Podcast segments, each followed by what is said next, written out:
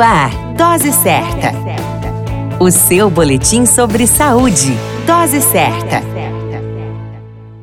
Olá, eu sou Júlio Cazé, médico de família e comunidade, e esse é o Dose Certa, seu boletim diário de notícias. E o tema de hoje é Julho Amarelo, mês de luta contra as hepatites virais. O mês de julho marca o Julho Amarelo, que reflete a prevenção contra as hepatites virais. A campanha Julho Amarelo foi instituída no Brasil pela Lei nº 13.802 de 2019 e tem por finalidade reforçar as ações de vigilância, prevenção e controle das hepatites virais. A hepatite é uma inflamação do fígado que pode ser causada por vírus ou pelo uso de alguns medicamentos, além de álcool e outras drogas, assim como por doenças autoimunes, metabólicas ou genéticas. Nem sempre a doença apresenta sintomas mas quando aparecem, estes se manifestam de forma de cansaço, febre, mal-estar, tontura, enjoo, vômitos, dor abdominal, pele e olhos amarelados, unha escura e fezes claras. No caso específico das hepatites virais,